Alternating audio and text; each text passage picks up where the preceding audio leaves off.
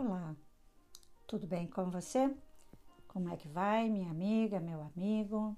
Sou a Ludmere Picelli, coordenadora da Casa Espírita Luiz Picelli, aqui em Maringá, Paraná, Brasil. Vamos a mais uma leitura do capítulo do livro Conduta Espírita, que é o 13º livro da série de André Luiz, que foi psicografado através da lavra mediúnica de Valdo Vieira. Hoje o capítulo intitula-se Conduta Espírita perante o tempo.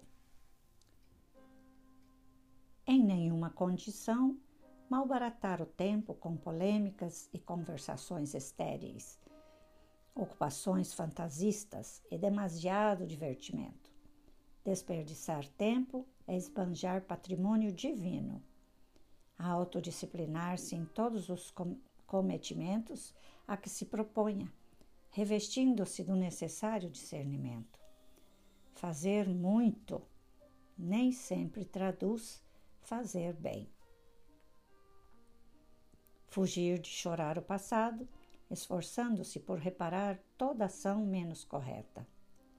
O passado é a raiz do presente, mas o presente é a raiz do, do futuro. Afastar aflições descabidas com referência ao porvir executando honestamente os deveres que o mundo lhe designa no minuto que passa.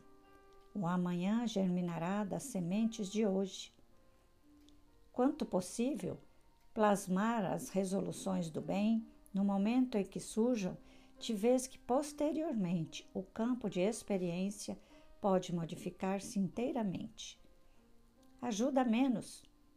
Quem tarde serve, não é? Então, ainda que assoberbado de realizações e tarefas, jamais descurar o bem que possa fazer em favor dos outros.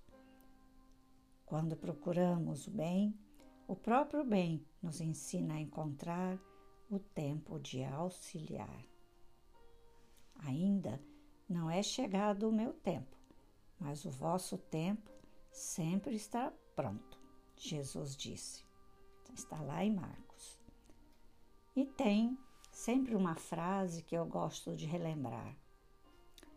Se estamos sofrendo hoje, porque não fizemos muita coisa no passado, deixamos perder o tempo, não fomos úteis e hoje estamos com reflexo no passado. Se nós quisermos saber como vai ser o nosso futuro,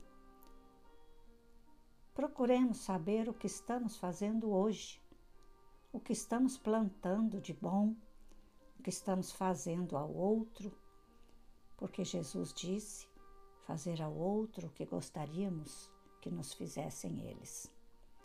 Então, perante o tempo, é uma passagem muito linda desse livro Conduta Espírita, e é uma das passagens que estou lendo, fazendo as leituras de livros e mensagens da doutrina espírita para se entender melhor esse espiritismo redivivo, né?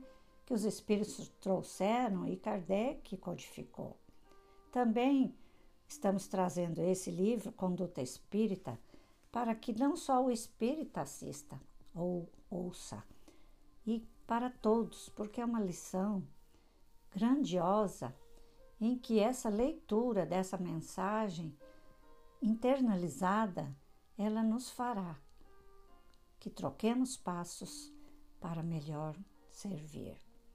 E assim essas mensagens são trazidas em livros, ditadas por espíritos amigos, que através dos médiums nos enche de alegria por entender que muitas vezes estamos errando e que possamos dar dois passos para trás e recomeçar.